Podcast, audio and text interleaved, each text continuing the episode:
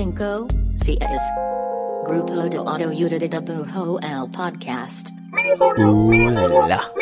Bienvenidos y bienvenidas al grupo de autoayuda de dibujo. En esta ocasión estás escuchando el minisodio número 44 con tu servidor Raúl Pardo, también conocido como Pardo, también conocido como Raúl. Como en este, este es el último episodio que saldrá este 2022, así que estuve pensando de qué lo quería hacer y hasta pensé en si lo quería hacer, porque la verdad es que ya ando bien deslizado en modo vacacional navideño y también está muy rico pensar en no hacer nada, pero no, no señor, no les iba a dejar ya pelón el resto del año, así que aquí estamos. Y el tema del mini de hoy me vino a partir de una conversación reciente que tuve con un muy buen amigo. Este, platicando, no sé cómo, salió el tema sobre si me gustaba y me emocionaba al ver mi propio trabajo, a lo que se me salió naturalmente un sí.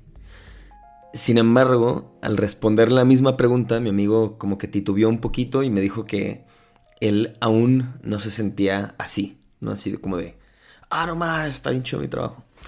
O sea, él sabe que su trabajo es bueno y les digo yo que su trabajo es muy bueno, es muy chingón. Pero me dijo que pues no se podía considerar un autofan de su trabajo y que le gustaría así sentirse así al respecto este, de su chamba. Entonces el minisodio de hoy se trata sobre ser tu autofan. Quería poner un. Quería poner un efecto de aplausos. Ándale. Oye. Entonces, bueno, cierto autofan. Que la neta, no sé bien para dónde va. Bueno, sí sé más o menos para dónde va. Pero bueno, se me hace un tema bonito, importante y que nos puede dejar con algunos pensamientos volando hacia el cierre de este año y el inicio del que sigue. Entonces, ¿a qué me refiero con ser tu propio fan, con ser un autofan? Pues mi idea de eso es principalmente que te gusta tu trabajo y que a veces lo que acabas de hacer o lo que, lo que hiciste hace rato lo ves y dices, no manches, qué chido está. O que te emociona pensar en lo que harás y en lo que podrías hacer más adelante. A eso me refiero con ser tu propio fan. Entonces, estas son algunas cosas que estuve pensando al respecto mezcladas obviamente con pues cosas que he leído pensamientos de banda en internet, de ¿sabes? ya como que nuestras opiniones están son menjurje de todo lo que consumimos, pero pues específicamente como que estuve tripeando sobre este tema. Entonces ahí va, sin ningún orden en muy particular.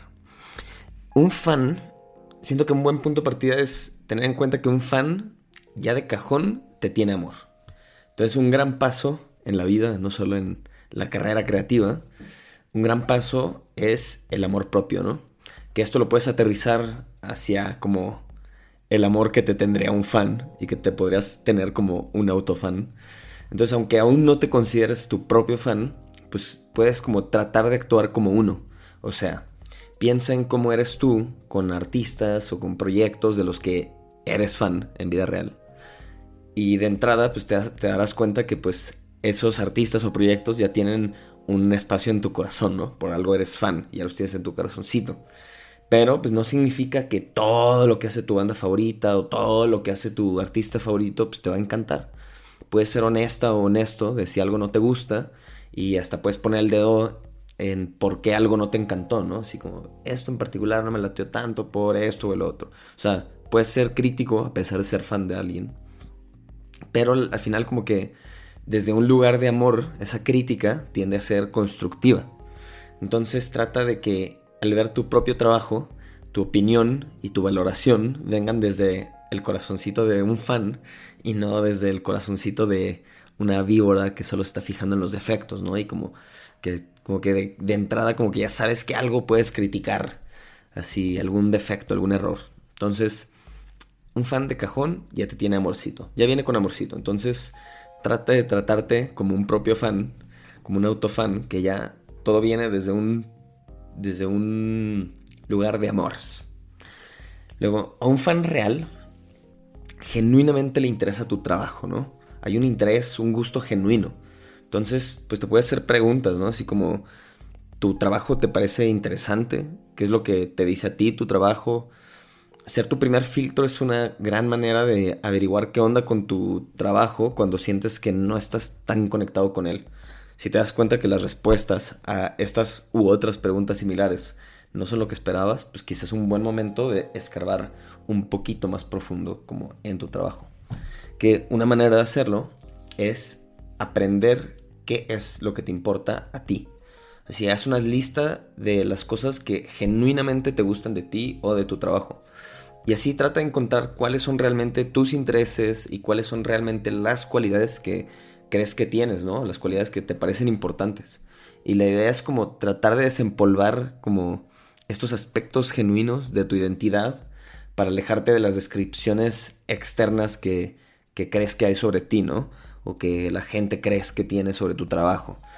Esto creo que ayuda un montón, sobre todo como para tratar de, de, de detectar si estás como subido o subida muy cabrona alguna tendencia gráfica o conceptual y que es como, pues quizá visualmente se ve muy chido tu trabajo, pero sientes que no hay una conexión real porque quizá no estás como abogando a lo que en verdad te interesa a ti, ¿no? Entonces quizá tienes muy buena mano y muy buena técnica, pero pues en, en sí todo lo que habla tu trabajo, lo que estás diciendo y así no, no, no se ve no se ve plasmado, ¿no? No permea a tu a la pieza final. Entonces, trata como de genuinamente descubrir qué, es lo que te interesa, qué es lo que eres tú y, y como que tomar distancia de los mames del internet y de las tendencias que ves en Instagram y Pinterest o lo que sea que uses. Como para tratar de descubrir como, güey, qué en verdad es lo que a mí me gusta. Lo que a mí me gustaría decir, lo que a mí me gustaría... Lo que en verdad me interesa, pues, ¿no? ¿De qué quiero hablar? ¿Qué quiero... ¿De qué quiero qué tipo de, hasta gráfica quiero hacer. ¿En verdad me gusta esto que estoy haciendo? O nomás estoy subido hacia un tren. Pero bueno, dentro de esas mismas líneas de redes está el famosísimo deja de compararte, ¿no? Creo que uno de los factores clave que impiden a muchos el poder entrar a su propio club de fans es el clavarte con todas las cosas y habilidades que no tienes o que no eres al ver el trabajo de otras personas. Sabemos y lo hemos platicado antes que el compararte puede ser inevitable a veces, como que nos agarra en curva. Pero de, pronto se me ocurren dos consejos prácticos para bajarle unas rayitas a las comparaciones. El primero es reducir tu tiempo en redes sociales. Ese es básico y quizá también el más difícil de poder dejar ese hábito. Pero entre menos, ahí, entre menos pases ahí, menos te vas a estar comparando, eso es un hecho. El segundo es tratar de ver el trabajo de otras personas como un espejo si ves el trabajo de alguien más y te empieza a despertar ahí un sentimiento negativo, trata de hacerle judo hacia algo más constructivo. Por ejemplo, ¿qué ves en esa ilustración que crees que tú también aplicas en tu trabajo, no? ¿Qué tipo de... puede ser algo técnico, puede ser algo conceptual? ¿Qué tipo de humor de ese webcomic que te encantó te da más risa, no? ¿Qué cosas y qué detalles del humor son los que dices, güey, esto es lo que a mí me da risa? ¿Se te ocurre a ti alguna idea que podría seguir esas líneas humorísticas? ¿Será que compartes ahí ese tipo de humor o que tú lo podrías aplicar? En casi cualquier pieza, siento, o cuerpo de trabajo ajeno, creo que podrás hacerte preguntas que te llevarán a conocerte poquito más a ti mismo o a ti misma o que te sirvan de motor creativo en lugar de ser un tope que solo te quiten las ganas o la inercia de hacer lo tuyo. Luego, otra bien importante, aprecia tus ganadas. O como dicen los gringos, date un break. Give yourself a break. Por más avanzado principiante que estés en tu trayectoria, como que hay a huevo cosas que reconocer. O sea, para empezar ya tienes su mérito el decidir dedicar tu tiempo y energía a lo que haces, ¿no? Este mundo creativo, visual, etc. Piensa como en las barreras, por más chicas que sean, que has logrado saltar o romper, desde tomar un curso, de que te compraste un curso en doméstica, donde sea, y ya lo empezaste, ¿no? desde darle a tu práctica diario o, las veces que le des a la semana, mostrar tu trabajo en una exhibición o terminar un sketchbook o mandar a imprimir unas calcomanías o una serigrafía o terminar así de que esa pieza que llevabas rato batallando en terminar, así hay un montón de cosas que a veces menospreciamos y que requirieron un buen esfuerzo mental, creativo o hasta incluso físico y o económico para poder lograr y terminar, ¿no? Y ninguna de esas cosas deberías de, pasarlas por alto. Así que ahorita aprovecha y échate una palmadita en la espalda por todas esas ganadas que quizás se te olvidó reconocerte, ¿no? Pero ya de aquí en adelante no las dejes pasar. No dejes pasar el reconocerlas, pues. Y por último, que ya va más hacia el cierre de este año y el sentimiento que hay en el aire, un fan está a la espera de lo que viene. El año ya está acabando y en unos días empieza un año nuevo y creo que sí es un gran momento para empezar a emocionarte como tu autofan en las cosas que se vienen. O sea, llevas rato queriendo armar una expo, traías ganas de hacer unas playeras, de hacer una colaboración con alguna mix o con alguien que admiras. Pues venga, pues ahorita da igual ponerle fecha o bajar los detalles. Primero, calienta esos motores de la emoción y préndete con todas las cosas que podrías hacer y ya en enero nos ponemos más estratégicos, ¿no? Pero ahorita es, ahora sí que ponte en el mood de se vienen cositas. Y la neta es que siento que cuando empiezas a sentir esas cosquillitas de se vienen cositas, y por eso esta, sí la dejé al final a propósito, porque creo que es lo que de todas estas cosas que estuve pensando sobre ser un autofan, creo que es la que más me resuena a mí.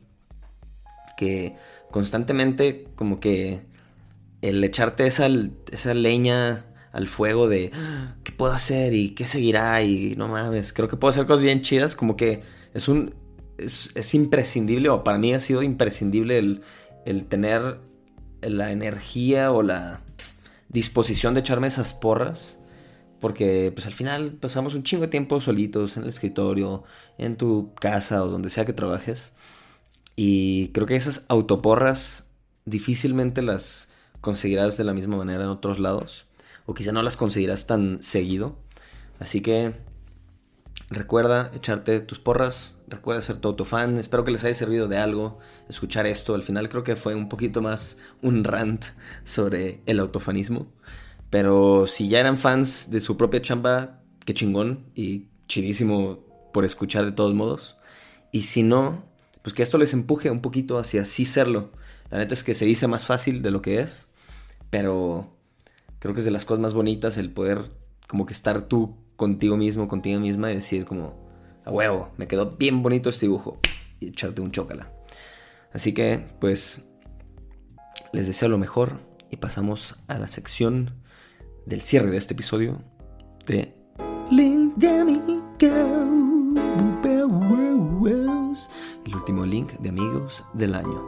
Mi link de amigos va para Daviger Loredo. No sé si pronuncio bien, si esa H se pronuncia Davier o Daviger Loredo. Pero bueno, es un paisano, es mexicano, no sé de dónde en México y no sé dónde reside, pero recién lo topé en los Instagrams y no manches, si me caí de boca con su trabajo. Así como seguro les ha pasado que de repente ven así la cuenta de alguien o el trabajo de alguien y, y nomás como que les hace clic, así dicen como, ah, esto me gusta. Así de que Incluso hasta de que ves una imagen. Pero ya, esa una imagen, ya con eso la compraron. Así me sentí con su trabajo. Y está bien, bien lindo. Su arroba es Davi, así D-A-V-I-H-E-R-O, Daviero o Davijero, si es que pronuncian la H. Este, pero bueno, chéquense su trabajo, es extra lindo, en especial hoy compartí como un mini cómic que subió no sé, son trazos bien sencillos, paleta de color deliciosísima. Bueno, no se crean, a veces tiene trazos bien sencillos, a veces como que tiene un chorro de detalle, pero todo, todo su chamba como que vive en un mundo muy, muy específico y muy onírico la mayoría de las veces. Tiene muchos personajes como carentes de rostro, así de ojitos y boca, como casi a modo silueta, pero aún así como que están bien cargados de emociones. Y se nota que es un cuate extra conceptual. Y no sé, sabes que para este tipo de cosas, sobre todo en puro audio, ¿para qué les vendo? ¿Para qué les vendo humo? Ustedes chequen su cuenta, arroba davijero en Instagram. Y este, y ahí verán si les gusta y si les hace clic, como a mí. Pero bueno, cerramos el año. Espero que estén cerrando un muy bonito año. Espero que estén cuidando, que estén descansando. Muy importante que si traen la inercia todo el año y ya están bien quemados o quemadas, tómense unos buenos días de descanso consciente para poder empezar el siguiente año a gusto, con emoción, con buenas porras. Así que feliz Navidad, feliz Año Nuevo, todos esos shows. Nos veremos con episodios hasta el próximo año, hasta enero, la primera semana de enero. Así que por ahora, mucho amor, mucho cariño y gracias por escuchar como siempre. Adiós, adiós, adiós 2022